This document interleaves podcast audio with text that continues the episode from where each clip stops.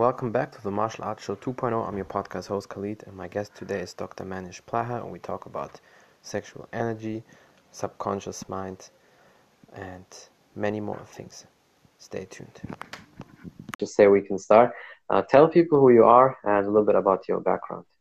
For sure. So my name is Manish, born in the UK, raised in London, trained as a, a medical doctor for five years, worked as a doctor for 10 years, left the UK in October to share my journey of mm-hmm. embodied consciousness, of uh, utilizing and elevating creative energy within the body, coming into creative states of flow, uh, working with uh, with mindfulness and and helping people to truly empower themselves.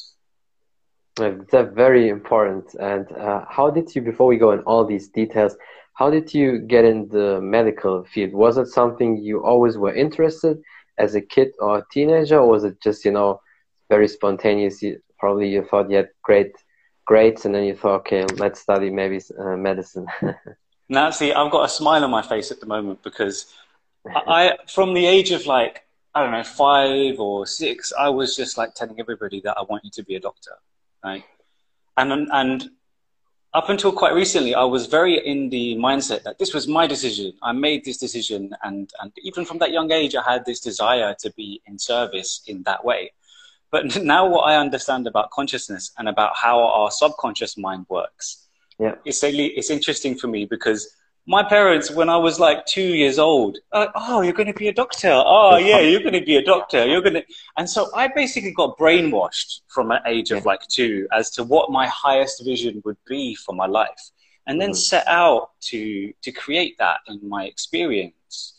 And I was very dedicated in that. And working as a doctor, working in that way is super fulfilling. And I'm super grateful that I did that training that I did because Mm-hmm. What it's provided for me is this ability to read people, to feel into people, to to work out what it is they need and how to find out where someone is in their level of understanding and then explain yeah. information to them at that level so that they can truly come along on their journey to mm-hmm. to actually really take control over their own health.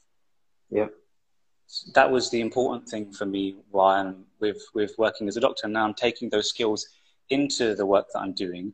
And it's mm-hmm. also helping me then with the holistic side of, of medicine, actually saying okay, I have the papers or I've done the research. I, I know what the options are.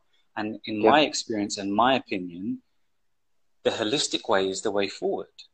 Yeah, I think so too we're getting to the root of the issues with the mm-hmm. holistic processes when we're dealing with the emotions and the mental processes that are really triggering the the disbalances when we're looking at actually what food are you eating and then a, a big passion of mine is actually working with people on the energetic perspective so it's yeah. where is energy not flowing in your body Mm-hmm. How do we need? How do we need to do? What do we need to do to come into balance? How are you breathing?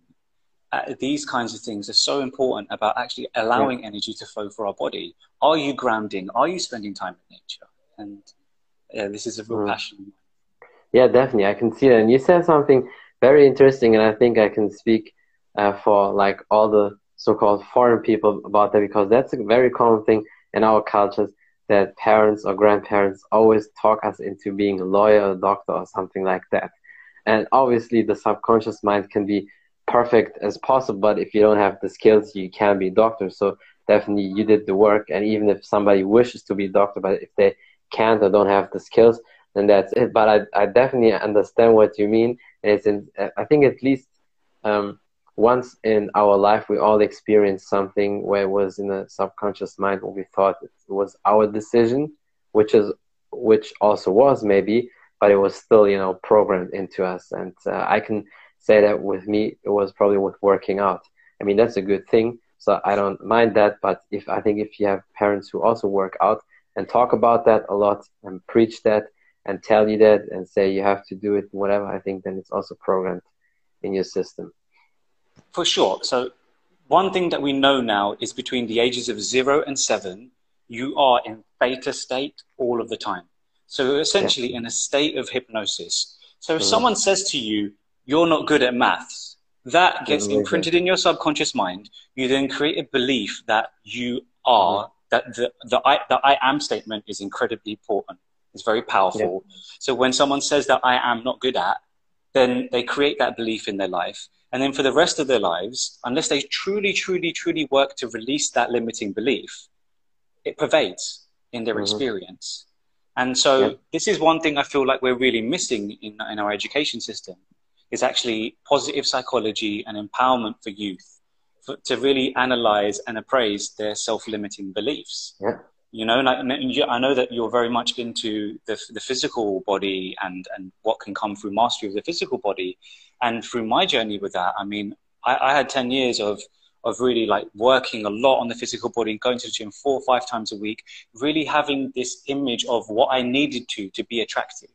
And that image yeah. was conditioned by society to be having uh, big muscular st- structure, yeah. big strong physique.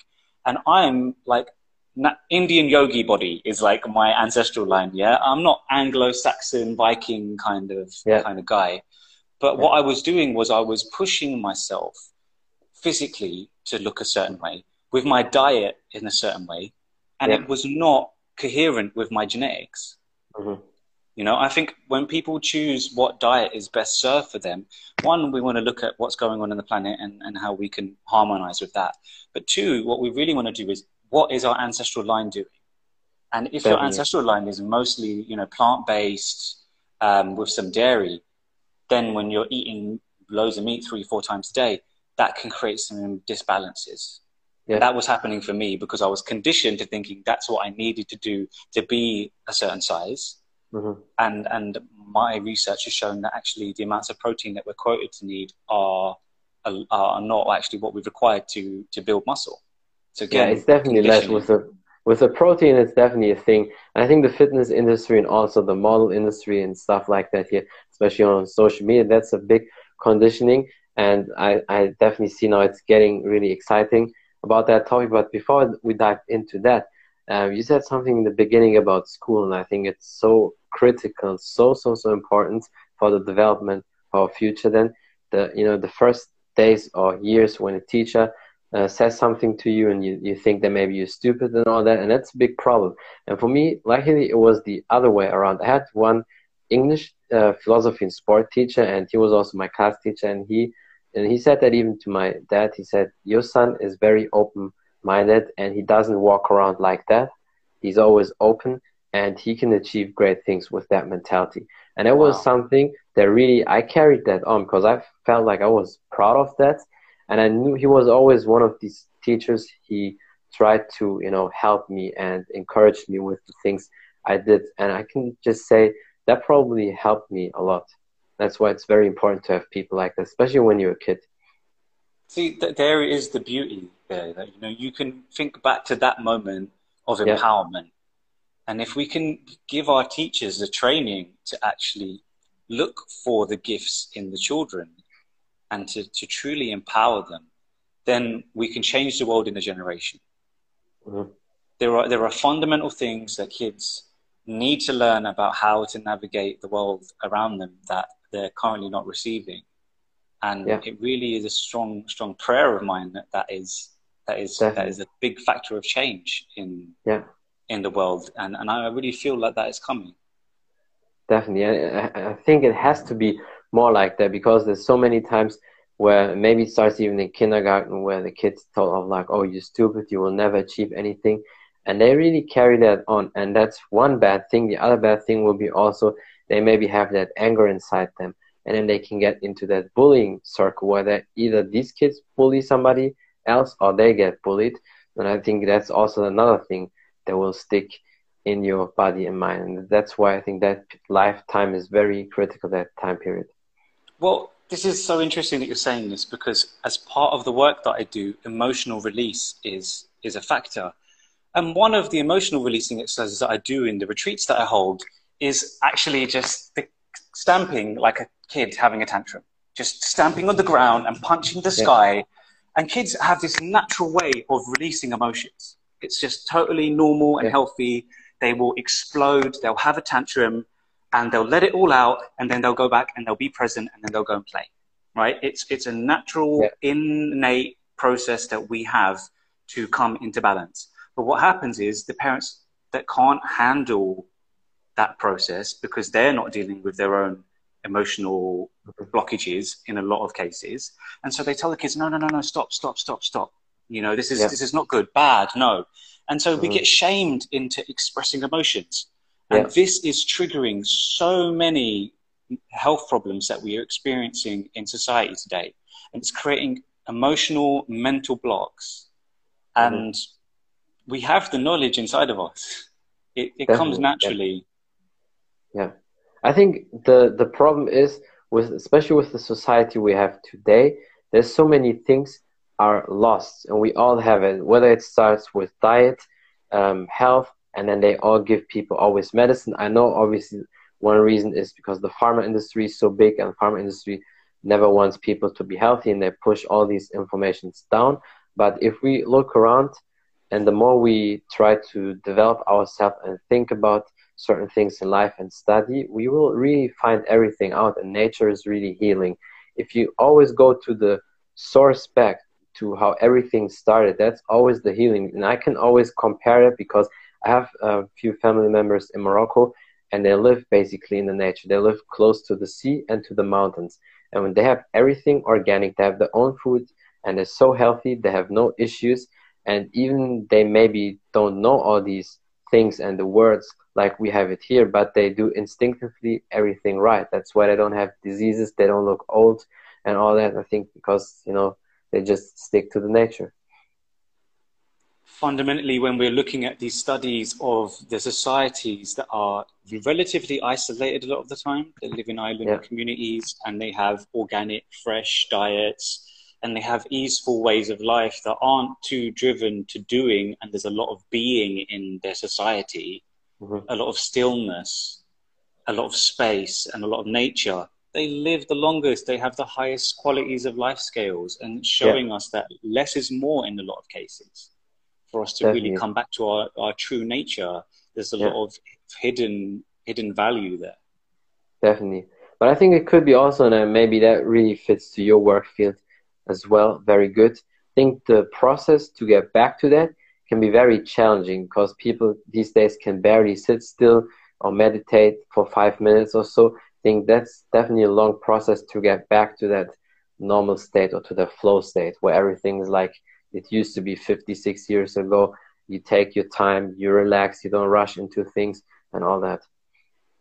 It, it's really, it's about there being a good and a bad to everything that we're experiencing. Now, we're talking about how we can get information and we can learn about how to best look after ourselves and how, how we have everything that we need available to us. And this is why having a smartphone, having the internet, it's amazing, mm-hmm. and it's going to catapult us into yeah. a new golden age of actually being because we're going to be able to choose what information we receive because it's all Definitely. available.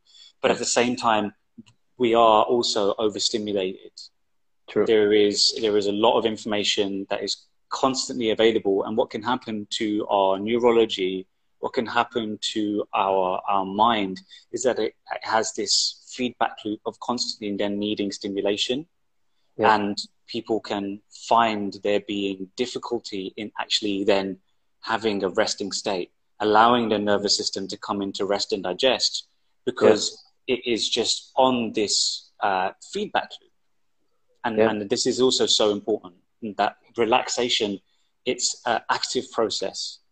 You can mm-hmm. sit on a sofa and you can be very, very tense and you can be in fight or flight and it's about actually learning how we can put our bodies into that rest and digest so that we can really have balance in our lives yeah and uh, how would you do that if somebody asks you uh, can you help me to get back to that flow state or you know back to a little bit normal and not always be on fire so what would you uh, tell these people how would you work with them well, so I've worked with, when in my work as a doctor, with uh, patients with anxiety and depression quite a lot. And what I mm-hmm. found mm-hmm. in, in these people that were experiencing these imbalances is that their, their nervous system is hyperregulated, that they yeah. are triggering this fight or flight response, which tends to come from being chased by a dinosaur you know, or these kinds of things, these, these real like life threatening yeah. situations. But now what their nervous system has done is it's, it's attuned to their bills or mm-hmm. arguments with their partners, or, you know, these, these stresses in life that are not related to us living or dying, but yeah. because we don't have those threats anymore, the, the way that we are associating with them has shifted. Mm-hmm. So what we have is we have an amazing, amazing tool, which is our breath. And, yeah. and so the breath is attached to a nerve called the vagus nerve. And this vagus nerve, it comes from the diaphragm, which is mm-hmm. at the base of the stomach. Yeah. It's the biggest muscle involved in respiration. Uh, it goes to the heart and it also goes to the brain. So when we take a deep breath, just a simple deep diaphragmatic breath all the way down into our pelvis, what we do is we stretch this nerve stretching mm-hmm. the muscle, sending nerve impulses to the heart, slowing yeah. the heart, reducing, reducing adrenaline and cortisol, which are both stress hormones, and slowing down the brain waves, and actually completely altering the nervous system. So, yeah. what I would do with my patients when they came in is I would guide them through something called 478 breathing.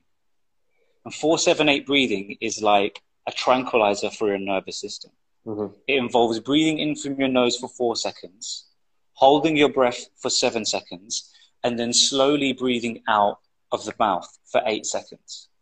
Yeah. And, and it's kind of like if you're in the gym and you're doing a negative, what you do is you push the weight up and then mm-hmm. you very, very slowly bring it back down. Yeah. And that's kind of what we're doing with the diaphragm. Really allowing our diaphragm to release tension, allowing our diaphragm to get stronger, and allowing our diaphragm to stimulate this vagus nerve and yeah. then trigger this message to relax ourselves. Mm-hmm. And so I would guide them through this process in people that were maybe skeptical, had never experienced meditation, didn't really have any prior experience to what I was talking about. But when taking them through four rounds of this breathing technique, which would take me maybe 40 seconds in a consultation, they would come out of it drugged. Kind yeah. of just like dazed and drugged mm. and as if I had done something to them that was magic because they hadn't experienced what the rest of yeah. digestive nervous system was. Maybe, I don't know how many years that they had induced that natural state of relaxation in themselves. Yeah. And so when inviting them into that space, then they're so much more amenable to listening to what else I have to say they're also a lot more present because they've cultivated present awareness. You know, it only takes yeah. one breath to change your life, one present breath to, mm-hmm. to trigger a lot of different changes in, in your body. Yeah. And so that that's the if there was one thing I was going to share with someone about mm-hmm. presence, about getting yourself into relaxation, then that would yeah. be it. No, breathing is so important. That's why when we look at these old cultures, whether it's in yoga or the true martial artists from hundreds of years ago when they started they always focused a lot on breathing. And we obviously have that big disadvantage um, especially when we are kids maybe in school sitting all the time we have that short breath you know like if you would do a sprint or so but in that case it's different. But you know the, the, the sitting all the time you have always that short breath. And um, i don't know if you know dr Belisa Vranich i had her on my podcast and she's a expert in breathing, and she worked also a lot with martial artists and different athletes. And when she worked with all the clients, they changed immediately. And she starts with them actually on the ground, like um, lying on the ground, and then really focusing on the breath. And she likes to start also with kids if possible, because you probably know that at the age from four and a half up to six, that's when when it changed, when the breathing of the kids is changing. Before that, they have that right breathing, like kids when they're born healthy they have every natural instinct the right way. And then obviously sitting or whatever different things they do things change. And that's why she likes us to work with the kids because you can get them um, quicker back to the normal state. Again another thing that needs, kids need to receive in school it's like yeah if you watch a yeah. baby breathe they're breathing using the diaphragm and it's my perception of why we, we shift in the way that we breathe is because we store a lot of emotion in our solar plexus. Mm. In, in our abdomen, yeah. there is a lot of emotion there. And so we also have a, a culture where we need to suck it in. you know, like to, mm. to not let yeah. our bellies hang out and, and to, to try and seem that we appear yeah. a certain way. Mm-hmm. And so people then just because of the stresses of life, because of the emotions that are stored in this area, and because of this, this societal conditioning, mm-hmm. they tense, and then there's a lot of tension to be released from the abdomen. Now, I, I completely understand uh, why this doctor is recommending to lie down is because one, you're allowing yourself to, to come into a state of relaxation when you lay down, but mm. also you can f- see your belly rise. You know, yeah. you can you can see it, you can feel it. You could put a pillow on or a book on your belly as you're lying down on the ground, and you can witness this rising and falling, and that can train yourself into actually mm-hmm. doing diaphragmatic breathing. Yeah. Um, a lot of people, I mean, even for me, for the first time when I discovered diaphragmatic breathing, and this was a few years ago, I, I, I followed the instructions on an internet uh, article that I, that I found. And I thought, what the bloody hell is this? Like, I, I don't, how am I going to do this? Like, this is a, a, a, a, reflex from my brain and the nerves that has, uh, hasn't worked in so many years. I'm having to reawaken it. Um, mm. And it only takes um, maybe two weeks of just yeah. persistent uh, effort in in actually just taking diaphragmatic breaths, and then the nerves wake up, and it just becomes yeah. natural. And yeah. every breath you take for the rest of your life is in that way. Yeah, definitely. No, that's also what she said when she works with the clients. And there's also on her homepage, and I'm sure with, with you it's easy, or you can understand it very easy. Um, it's like the um, breathing IQ, and there you can see the test where you are. It's from D to A. A is the best level, obviously, and then D, and then you work yourself up. And some people are yeah. uh, immediately there on a D, and also it's like you said, two weeks, and then they have that A. If they do it consistently, they have it. So it's not like you you need years for that to get back to the normal breathing. If you just do the two weeks, then you have it. And when I also changed that, I saw for myself because I mean I think unless you live in a culture like that or we're growing up in the mountains, wherever. I think we all here in the, in the Western culture, we had bad breathing um, when we were a little bit older. So I think for all of us, it was at least a little bit work to get back.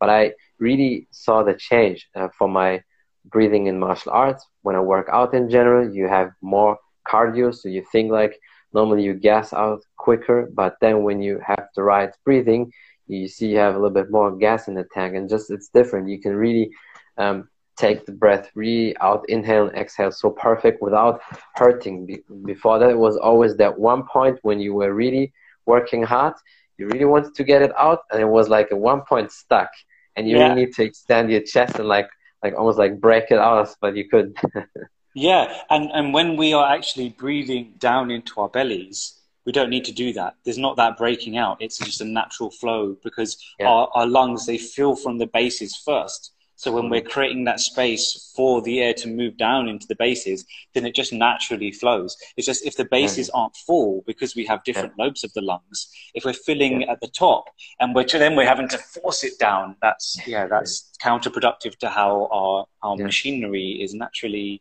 is naturally Definitely. created. True, yeah. And I, I found out the more I have all these different guests on my podcast, especially doctors, I see you can almost all the issues we have in our society, health wise, you can fix it within a year. Whether it's with your diet or if you, if people have maybe vision problems, skin, uh, you know, or whatever, you can really fix it if you know how to. And that's what you need, obviously, that knowledge because there's so many informations out there, like uh, we said before, with over information and you constantly on the receive mode, so you definitely have to filter right thing. But I think if you uh, know all these things and you go back to natural, all the issues we have inflammation or lower back problems, hip, knee problems, because it's not normal that we have it constantly, it's gone. Yeah, this is. I mean, this is the thing. I I try to focus on actually the changes that I wish to see in the world as yeah. opposed to the problems that there are. And yeah. what I see about our current medical system that is that is in the West, um, in the States, in Europe, is fundamentally that a lot of people don't have the willpower in this moment to truly do mm-hmm. that transformational journey of yeah. mastering their mind, of releasing their emotions. And for these people, the system that we currently have is perfect. They have a problem, they take a tablet every day, that yeah. is for them great. And so if people need sovereignty, but the key that I feel is missing at the moment is is information that they don't have both sides of what what, what way that yeah. they can optimize. So for a percentage of the population, if they knew what was possible for them, and and if they knew what was possible with that just that persistent dedication, they mm. would really really want and feel motivated to change yeah. their lives. Um, and for some people, they'd just be like, no, not for me. And I'd have that in consultations where I'd be like, all the enthusiasm, and I'd be there and I'd like, yeah, you could do this every day and you don't need to take medication anymore. And they'd be like, no, I want the medication. Yeah, and uh, yeah, and then well, there's, there's a process there of just being like, amazing. You have the information. I've given you the two options, and you've chosen an option that isn't what I feel I would do for myself, but you made the choice that is best for you, and I respect that. Definitely, yeah. And that's honestly, and I know it sounds sometimes hard, and you get a lot of critiques for that when you say that, but 90% of the people, unfortunately, are like that, and that's like average thinking. But these are the people who complain all the time and they say everything is genetic or it's normal with the age. But then if, if you see the 5 or 10% who really try to look in all the details, they don't have these issues. So there must be something true to that, to these few people who really try to do everything possible to be healthy. There is a field called epigenetics, which mm-hmm. is basically yeah. saying about how we have the ability to change the signaling mm-hmm. of our genes based yeah. on the thoughts that happen in our mind based on the environment that we have around us. Yeah. So my truth and this is my truth based on the information that I received, based on the way that I live my life, and based on the experiences that I've had, is that we can heal anything using our mind. And this yeah. is a process and a journey because it, what it really comes down to is belief, the mm-hmm. power mm. of belief and what that has in our experience. But fundamentally, it is that if you're not fully there, if you're not fully trusting in your ability to to heal yourself, then it, it's not likely to have the desired effect. I mean, what yeah. we're what we're experiencing in mainstream science is the placebo effect, and yeah, that definitely. is the power of belief yeah. in manifestation. It, it's the power of someone taking something that has absolutely no chemical effect on the mm-hmm. physiological process that's going on in the body, but they believe that that that sugar pill is going to to heal them, and it does. So we can cut out the sugar pill and we can empower people through truly embodying the power mm. of the mind. Yeah. The power of themselves on their body and its innate healing properties. And mm. then things can shift with persistent awareness and persistent effort. Yeah. Well, the placebo effect is, is so important for a lot of people. That's why sometimes people do these experiments. They, they just, um, give people the medicine they think it is, and then later they say, "Oh, I just put something normal in your water. I just put some, you know, lemon in your water," and then you thought it was the medicine, and then they drink it, and then they think, "Okay, that's gone." So there you can see how strong the mind really is if you believe into something, and also with the, you know, epigenetics. Um, before it was like we said, always everything genetic, genetic, because people always have these things. When you have diabetes, they say, okay, it's in your genes and that's why you have it. Or if you have vision uh, problems, not the best eyes, then it's also because your uh, grandma, grandpa, or whoever in your family had that, or you know certain issues, and they all say it's genetics. But then there were always a few, ex, uh, you know, exceptions. Always a few people who did everything different, and sometimes I saw it with athletes, especially, and they um, suddenly didn't have any issues. And then I always thought about, but then there must be something to that. So it's it's not all genetic. So it's probably just how your lifestyle is. And I know obviously um, all the chemicals in our world because we live in a toxic world. That's also a big issue, and especially in America, they have it a little bit worse than us with their food because they have um, companies like Monsanto and so. But I think then, in my opinion, if you really try to eat as naturally as possible and try to avoid as many um, bad things in the environment as possible, you technically uh, don't have all these issues. So you you should have like all these natural people living in forests or mountains have perfect eyes, um, strong you know organs, everything. So uh, what is your thought on that? Yeah, I, I think that what you're expressing there is is a big factor of it. You know, it's like is, how fresh is your water? Has Yeah. your water been processed and chemicalized? It's literally Yeah. like 70 plus 80% of our body constituency. And so Mhm. when you're getting water that is not alive, and then when I say live water, like spring water in the Yeah. process of being coming from source goes through Yeah. a process in which it has it has more energy inside of it. And I mean, in, I'm in Mexico at the moment, and so we can't we don't drink out of the taps. But what we're Mhm. getting from uh, from the shops is processed water, it's, and it's Mm. flat. And so what we really need to do is to come back Water to that na- na- natural source of water Yeah. as much as as much as we can. Mhm. And and I think that I mean w- what you've discussed here is is what I would consider the body section of the mind, body, spirit Yeah. tri- trio, um, which is yeah about what we're putting in, inside of ourselves, uh, and then then then it's really to come into balance in all these different aspects. Yeah, definitely. And um, also, very big topic for you, and I think it's very interesting for most guys this time. Well, last time uh, it was more for the female a little bit uh, when I had Joel on my podcast, but um, also the you know sexual hormones, sexual energy for men. So, um, how important is that from a medical perspective? Besides, obviously, you know, having kids or producing kids, but in, in general, I know for for guys, always like a thing. Oh, they want to feel alive and testosterone and they want to puff the chest and be like, oh, they're like, they're strong, they're true man. But uh, how important is that having that energy, that, that true, you know, sexual energy?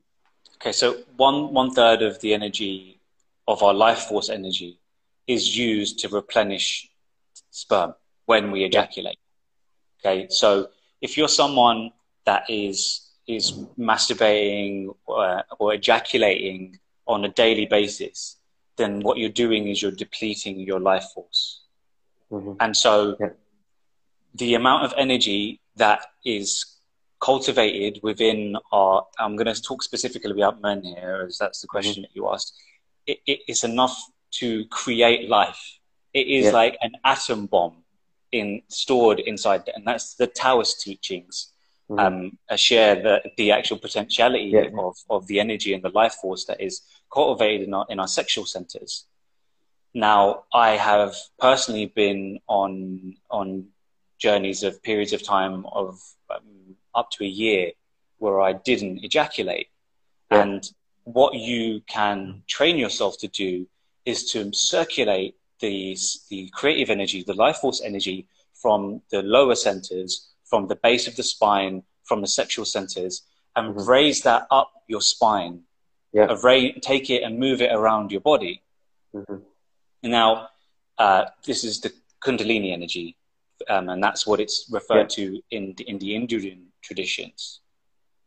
And so, what we uh, open ourselves up to when we start to, to master and cultivate sexual energy is using this energy in various aspects of our lives. So, I remember when I first started doing this, this was when I was still going to the gym, lifting weights quite a lot. I would do Mhm. something called scrotal breathing in between the Yeah. sets. So I would do a set and then I would breathe in the energy from the testes up the spine and up into the muscles. And I was finding that I was stronger in that set. Yeah. And I was finding that I had more energy in that set. And that was when I was still ejaculating regularly. And when I decided then to cultivate that energy, I was single at that time. hmm I found that I was more focused. My beard got thicker. I had more Yeah. energy, more drive. My eyes were shinier. Like people were commenting on on on things that were changing in my life, and and that was it was great to receive external validation. But I was very convinced at the changes that were happening. So Yeah. there was a there was a process there of in that in that process of actually not expressing my sexual energy Mhm. into the world, also actually allowing myself to heal emotional imbalances that were driven to that process of ejaculating regularly as a man and what Yeah. that meant to me as a man to feel like a masculine but actually Yeah. finding that i had i felt like i had more testosterone and more more energy flowing through me than i had done in my life previously and that was in my late 20s when, when you're 16 17 18 maybe you get that drive and, and, and Yeah. that and that, that power. But actually, I was finding that even in my late 20s, that that was there. And that's only getting stronger now. I'm 31 years old. hmm Yeah. Well, I think that's very interesting, especially for teenagers, probably, because there were, and around these things, there's always a lot of myths. There was one myth also, actually, um, Stalin, he did that, but there was that myth that, um, you know, it's not good, his methods. He, he was always doing it up to almost when he was coming, and then he stopped to basically store that energy. And a lot of people, you know, they said it, it's it's not good to do. Some some people say, uh, what about isn't it, is it not dangerous if you never do it, if you never ejaculate and always have it in you, or could that be a good effect? So what is what is your opinion on that? So the difference there is actually about cycling the energy. If mm-hmm. you get to the point of ejaculation, what is happening is you're cultivating an incredible amount of, of, of energy in a specific place. But the, the idea of, of tantra or, or, sacred sexuality is basically during the, the intimacy is actually breathing and moving with your intention that very concentrated energy from the from the sexual centers and moving it around the body so throughout that process if it's if it's masturbation or if it's lovemaking, then it, it isn't it is, is allowed to to cycle and circulate throughout that process. Yeah. But then, ideally, what you would do at the end when you decided that you were finished, that you obviously there isn't a, a climax, so there isn't like a, a very clear, definitive point as to when to stop. But when you feel mm. complete, then what can happen is then there's a, there's a, a conscious drawing of that energy out of the testicles, yeah. out of the penis, so that the energy doesn't stagnate, that it doesn't just stay there. Because I mean, mm-hmm. I mean, blue balls is is something that we like when we were teenagers that we talked yeah. about that maybe we'd have an interaction with a feminine and and it wouldn't go where we expected and we would left feeling frustration because there was a lot yeah. of pent up energy in there. But there are tools that we can that we can tap into that it's just very much like going to the gym when we're working on ourselves and working on energy. There are blocks that are that, that are there for most men, and those blocks need to be worked through with persistent effort and with awareness and attention. Yeah. But what we can do is we can completely liberate ourselves in so many ways using this using this energy.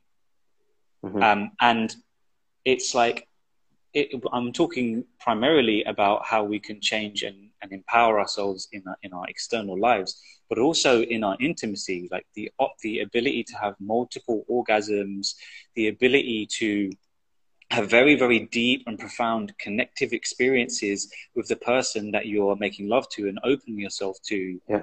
is is extremely profound and so i am now personally in, in a situation where I choose not to ejaculate because it's not the highest outcome for me.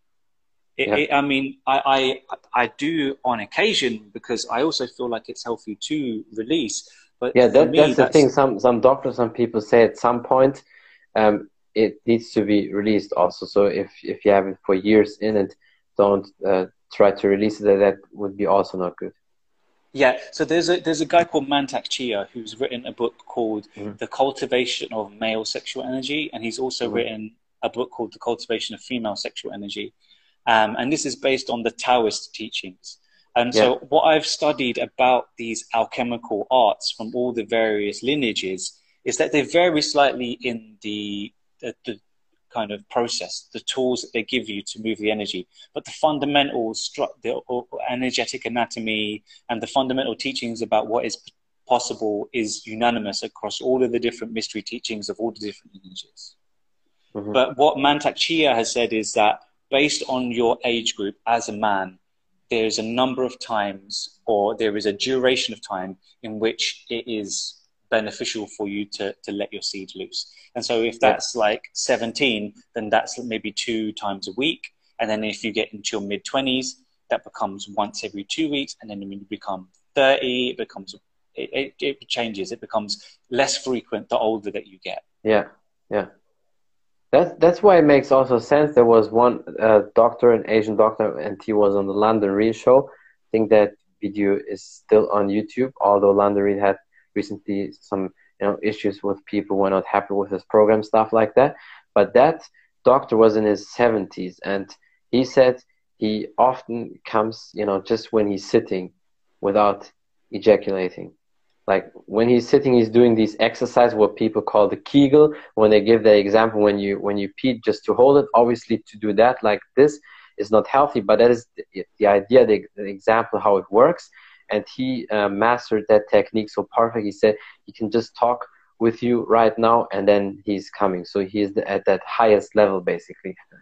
Yeah, so he's he's done he's done a lot of work at cultivating and mastering mm. the flow of sexual energy around his body. Yeah.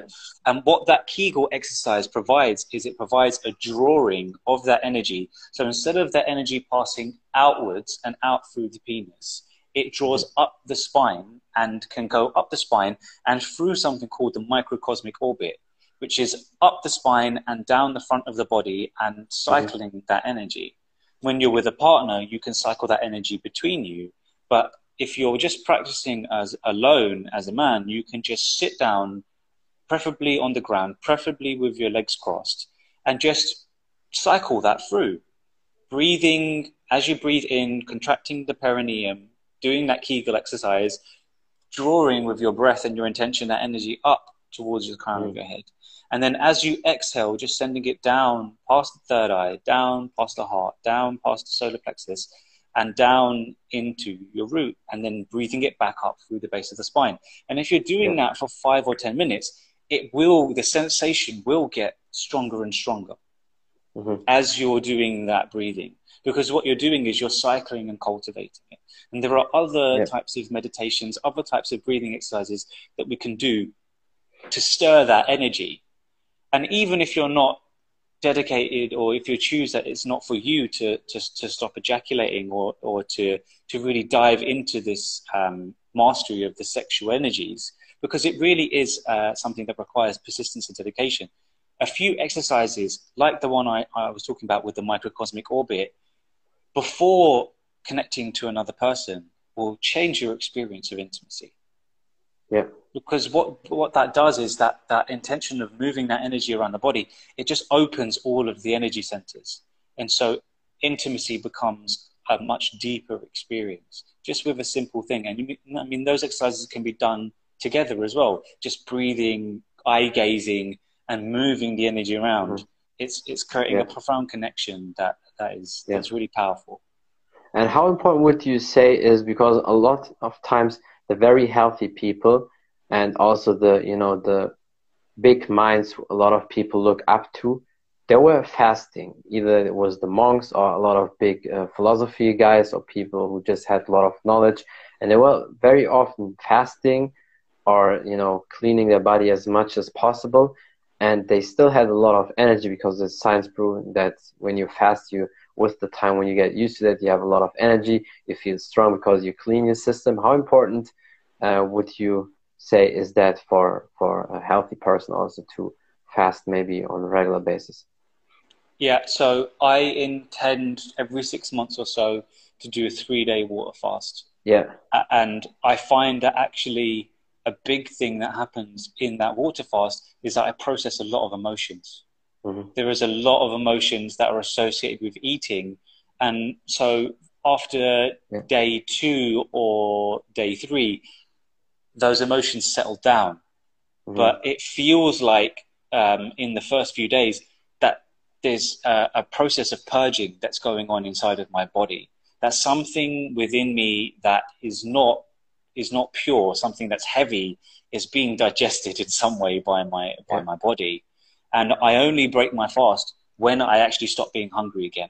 When I can actually feel comfortable and when I can feel like this process that my body is going through in that water fast is complete. Mm-hmm. Uh, we go into a state of, uh, of ketosis, which is when we start um, releasing these ketones into our bloodstream that essentially have been shown to repair um, mm-hmm. and rejuvenate nerve cells. Yeah. Um, and we can achieve those states in, in intermittent fasting. It doesn't need to be a prolonged several day fast. But I, yeah. I do I do really advocate um, that, especially if, if someone that's listening has never had an experience with a water fast, even just try a day initially. And, yeah. and it's really interesting just to watch the, the beliefs and the programs and the thoughts that arise in that process knowing that actually not eating for a day as hunter gatherers is something that mm-hmm. we're very, very designed for. Yeah, you know? definitely. And this this this scheme of actually eating three meals a day yeah. is, in my perspective, related to a program of overconsumption yeah. that society has been fed. Definitely, yeah. The society is like we have a overeating society because if you think about that, besides if you meet somebody for working out or maybe just going for a, a big hike or walk, what are we doing? We meet in a restaurant. Sometimes if we really don't eat, then it's coffee drinking or maybe an ice or a cake. But in most cases, it's always eating. You meet there, you eat. You go to a friend's house, you eat all the time, eating, eating, eating.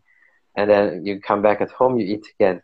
And it's like our society is so full of that, always eating. And it's wherever you go you see here a poster, you see there some, uh, you know, restaurants. So it's always designed just for, you know, make people hungry and, and so they eat all the time. Well, bro, you're celebrating Eid today, yeah. So I think I think you're also quite a, an uh, advocate for for the benefits of what it yeah. can provide, um, mm-hmm. And by coming into that fasting state and the yeah. thing, the differences and the changes that you can experience in definitely see that physical yeah. body. For sure, I can definitely see it because I just came out of the 30 days dry fast, which is you know the highest thing in fasting, and also from science proven that it's the most effective one. But I know not many people can do that, so you need to be mentally and physically wrong for that, uh, right? Uh, like st- strong and ready for that. And um, before that, before you start, like you said, you, it should be good if they maybe do a day just water fast or half a day or so. And obviously you have to talk with your doctor what they tell you what they recommend. So because somebody types are maybe just not ready for that or they can't do it. But most healthy people can do it and even old people. So some people say when you're older you can't do this. So many old people they they do it pretty easy and it definitely helps you it's it's not easy but everything that's you know when you get a big reward after that um, it's always hard. So nothing is easy in life. And but that teaches you also discipline. It cleans your system also out. Your skin definitely looks better. You feel healthier, and you're actually stronger than you think in that time. It's not like oh you you're so weak you can't lift the weights, you can't run. You can definitely do the things. Just about managing your energy. Mindset. Yeah. Definitely. Yeah, it's really about believing what is what is possible and yeah. and pushing yourself through these conditions that we have that if i'm not eating something today that i don't have the energy to do the things that i feel i need to do yeah. no I, my body has all of these stores and reserve, reserves and yeah. after three days of water fasting i know people that are lifting heavier in the gym than they did when they eat you know they they they kick into this new state of of power that comes yeah. because we're not using so much of our body's energy on the process of mm-hmm. digestion, which is yeah. very, very consuming actually Definitely. for the process. And there are lots of different ways of, of getting energy into the body. Eating food is one of them, but it's actually not the most efficient. And so we can start to open yeah. to these other ways of, of um, nourishing ourselves. breathing effectively is, is a huge yeah. one sunlight is is a mm. huge huge way of actually bringing energy into the body that society is i believe overlooking in in a big way yeah definitely and with the sun obviously you need to be careful i had uh, Reg Park's son john john parks Reg Park was the first with steve reeves. They did the first hercules movies before arnold was in the bodybuilding scene and uh, that was you know arnold's idol and the reason to start bodybuilding. And he that was one of the causes why uh, Reg Park died later because you know he had uh, skin uh, cancer and he was he was a, a white more white type because he was from the UK and so but he loved the sun and he obviously overdid it a bit and you know that can be also then dangerous. So that but that's also to the thing like you said at the very beginning with the genetic. If it's in your gene that your family or your ancestors were eating more plants or you know a lot of berries and stuff like that if you overeat with the meat that's probably not the best for you and i think people like us when our skin type is different than the you know very white ones we can probably take more of the sun than other people. So it's always about knowing what is your limit for your body and for your own health.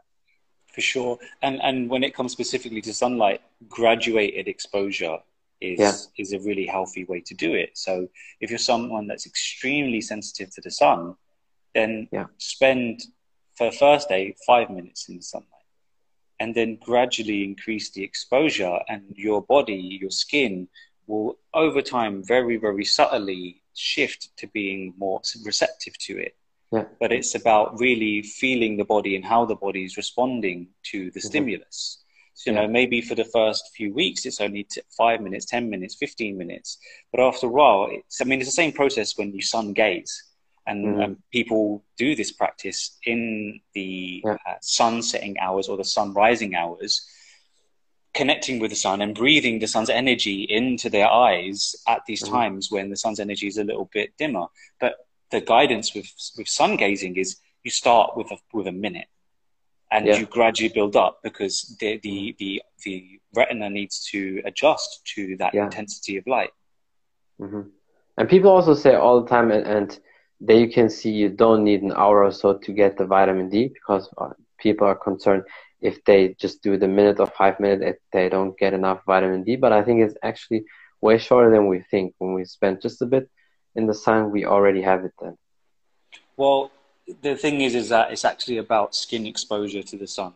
So if I'm going outside in a t-shirt and in, in some trousers, how much actual exposure to the sun am I getting on my skin? Because that's what I require to stimulate vitamin D. So mm. I'm a massive advocate for being naked and, and going into the beach and swimming in yeah. the water because I know that my body naturally needs that exposure of the sunlight but this is a, a, thing that we really need to be aware of is that the, the, the clothes that we wear do do limit that so Definitely. if we are spending five minutes out in the sun fully clothed then actually we're not going to get a huge amount of exposure to sunlight yeah. and then our vitamin d levels are not going to jump up so quickly so yeah really really useful to um, to try and bare skin in the sun when you can mm-hmm.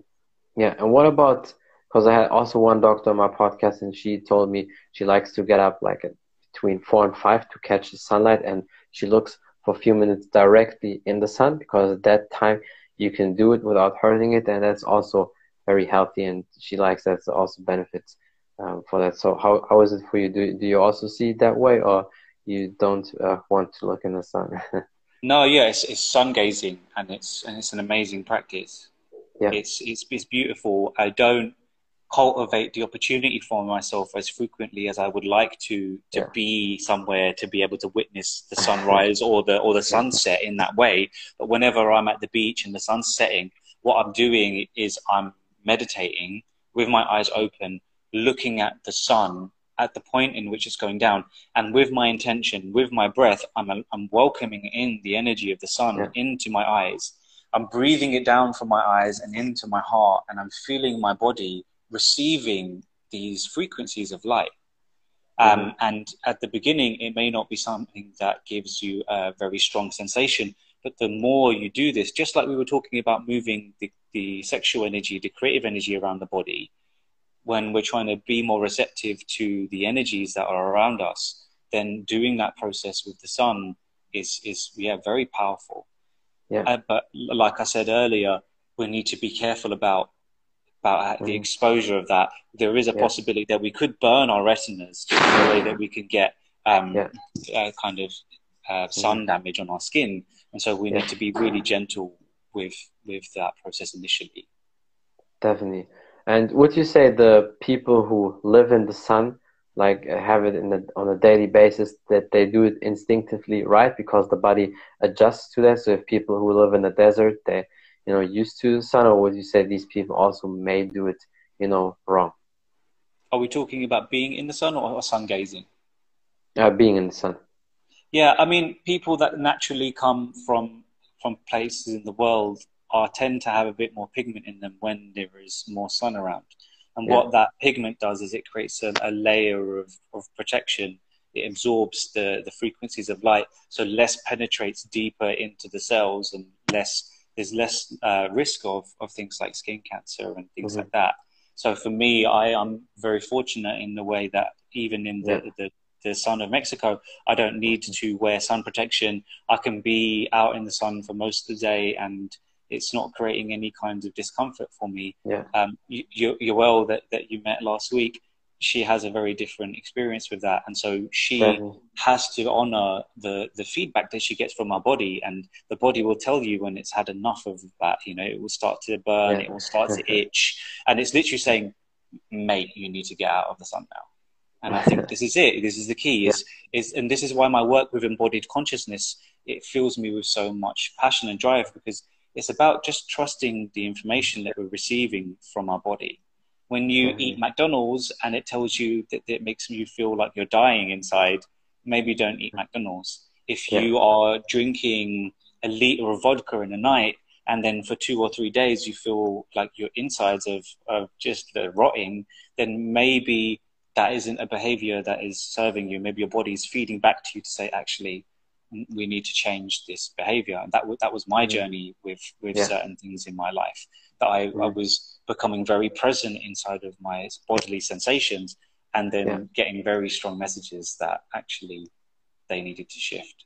And then yeah. it wasn't a process of me making decisions with my mind and then feeling like I had to, to force mm-hmm. myself mm-hmm. to do things. It was a very easeful acceptance of, of things that were no longer serving me that had to fall away. Yeah. And what would you say or give people as an advice if they would ask you and say, they want to improve their sexual energy, they want to have more energy, and they want to be healthier in general. Because I believe that, and I said it all the time, and I'm lucky. A lot of doctors back me up so far.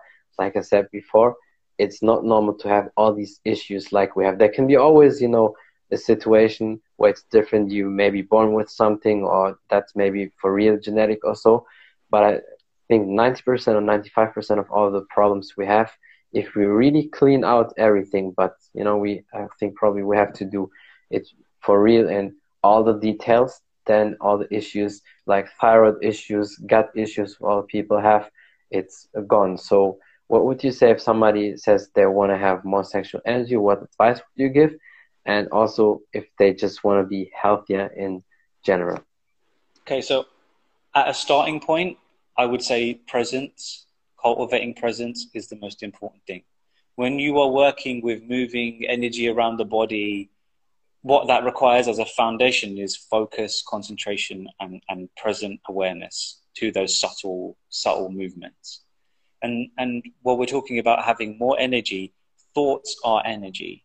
And what mm. thoughts do is they trigger emotions, and emotions are energy in motion. So if I'm having thoughts that are fear based, what they'll do is they'll trigger the fight or flight nervous system within me.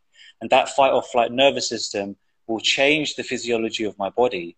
And that change in my body physiology will then expend more energy. My heart beats faster.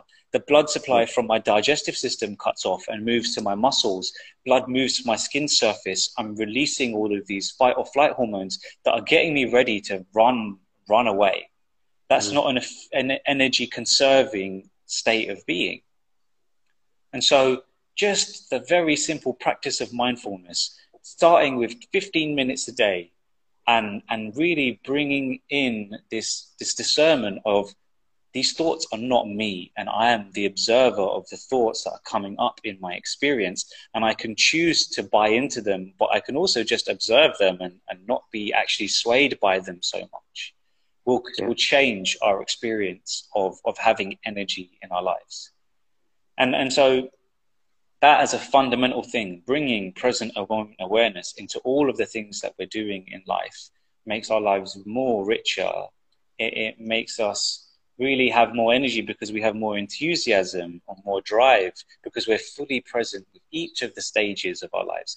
We're present with all of the good things, all the things we perceive that are bad and and that for me is the beginning of a journey to actually getting in touch with ourselves mm-hmm.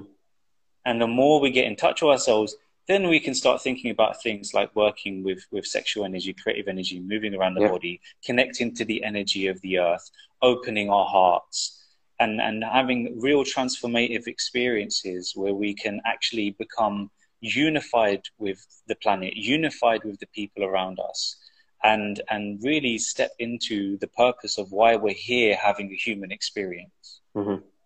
Yeah, I think it's very great that you give all these advices and a lot of value to people. I'm sure a lot of uh, not just men, because I think that information uh, what you said is also for women, and obviously the sexual energy advice that's the more for the men but i think there's something for everybody. And there's one cool thing also we didn't talk about that, that has nothing really to do with health and everything but you're also a dj uh, I, I, saw also some of your stuff and it's definitely great. How did you get into that? Was it just more for fun or how did you start with that i started uh, when I was at medical school because I, I hadn't had a, a process of expressing myself creatively. Mm-hmm. And I just always loved music. So it just started at that point. And now I'm, I mean, I'm going to take it back to healing all the time, right? Because yeah. this is, this is fundamentally it. But the, it's healing actually when I create a mm-hmm. ceremony with yeah. ecstatic dance. And what ecstatic mm-hmm. dance is actually is coming into a space where everybody's sober, where we are embodying our movement, bringing our awareness into our body, being present with the emotions that they arise, allowing yeah. our bodies to move with the music in the way that it needs to move that is incredibly healing. So mm-hmm. I was in a place in my life where I was drinking alcohol to and, and taking recreational drugs in order to be able to have fun, in order to dance, in order to yeah. connect with people. And when I had a change in my consciousness, when I started moving my awareness into my body and deciding that I wasn't going to do certain things that my body wasn't saying yes to, mm-hmm. then I stopped going out. And I felt like there was a part of me that was missing because I had missed that yeah. connection. And ecstatic dance was an amazing way for me to feel the insecurities that were coming up about how I was moving my body and how I was being seen in a social space without the numbing of alcohol yeah. and liberate myself. And then it tied so perfectly in the fact that I was a DJ. So I learned how this uh, is best held. And it starts off with like really like soft music at the beginning, low energy, so that we can be in a state of meditation, feeling our body, feeling our feet on the ground. And then the energy of the music just kind of goes up a bit again. Then you can start bringing more energy. You can start moving your mm-hmm. hips and you can start yeah. moving this energy through the body. And then we go to a state of, of really of high energy. But because you're taken through this journey, you can really shake some stuff out. Mm-hmm. And um, and just by the end of it come into a state of euphoria because of the music, because of the connection, because of the movement of energy around the body. And then, yeah, shift a lot of things. So, mm-hmm. so now a lot of the work that I'm doing when I'm, when I'm holding events, I did one last night, which was yeah. amazing, really, really awesome. powerful. Where, where people are, are, having emotional releases at the end of mm-hmm. this of this process because they've allowed themselves to truly open and and and connect yeah. with themselves through the dance. Mm-hmm. Now that that's very um, true. A lot of people, whether it's artists in music or if they draw and paint, or if they even work out, that they say very often that's their healing. And even with meditation, a lot of people say they do active meditation, and my active meditation is when I work out, when I do that, because I'm in a flow state. I'm like in that tunnel state, and that's my meditation. And I think, yeah, you definitely mastered your body control and your mind control to a very high level. I can really see you try to look in all these details how maybe the human body should function like it was hundreds uh, of years ago. And I appreciate you a lot for the content you put out, all the knowledge and value you give the people. I definitely feel like we need to do it a lot of more times. Yeah. yeah, well, I'm I'm so grateful for the work that you're putting in, bro. You know, like really sharing this information. Even today on Eid, when you got family over, mm-hmm. arranging to have this call, and it's just as creating platforms for people to, to share their experience and and to connect with this global community who are yeah. all driven to have the highest experience for themselves. And when we hold our intention that everyone that we come into contact also is experiencing their highest reality, then this planet will shift in, in a very short space of time. And sure. this is what I'm driven for. This is my my vision, this is my passion to give and to give and to give and know that I will receive in that process yeah. what I need. Definitely, yeah. And I think you did a fantastic job with that. And if there will be more people like you, then we'll be definitely already in a better place. But I think you're working on that. and I appreciate you a lot for your time. You, Thank bro. you so much. And yeah, hope to see you soon again. Yes, bro. I just want to share that I'm doing work with embodied consciousness, through groups of yeah. men and women, and creating retreats here in Mexico where we are really working to get into emotional mm. emotional power, emotional liberation, actually how how we can embody our consciousness, move our awareness into our hearts, open our hearts to give and receive more love, and yeah. move sexual energy around the body to empower ourselves and to change our experience. So, if anybody's interested in, in just hearing some more information or, or mm-hmm. connecting, then my Instagram at uh, dr.manish.plaha. It'd be lovely to, to bring this international community together and support one another in this golden age. Yeah, definitely. Everybody, uh, check him out. Look at the page. You'll find great information. And I appreciate that a lot. And I hope to see you soon again. Oh, amazing, bro. Um, Eid blessings to your family, bro. I hope you have an amazing day. Thank you. Have a great day. Bye. Bye. That's it from the Martial Arts Show 2.0. I'm your podcast host Khalid, and my guest today was Dr. Manish Plaha, and we talked about his journey into being a doctor, yoga, his training, sexual energy, subconscious mind, and many more things. Thank you for watching. Thank you for listening. Don't forget to follow him on Instagram. If you want to know more about the podcast on all available platforms such as Spotify and iTunes, you will find it. Just type in Martial Arts Show 2.0. Thank you for the support. Until next time, bye everybody.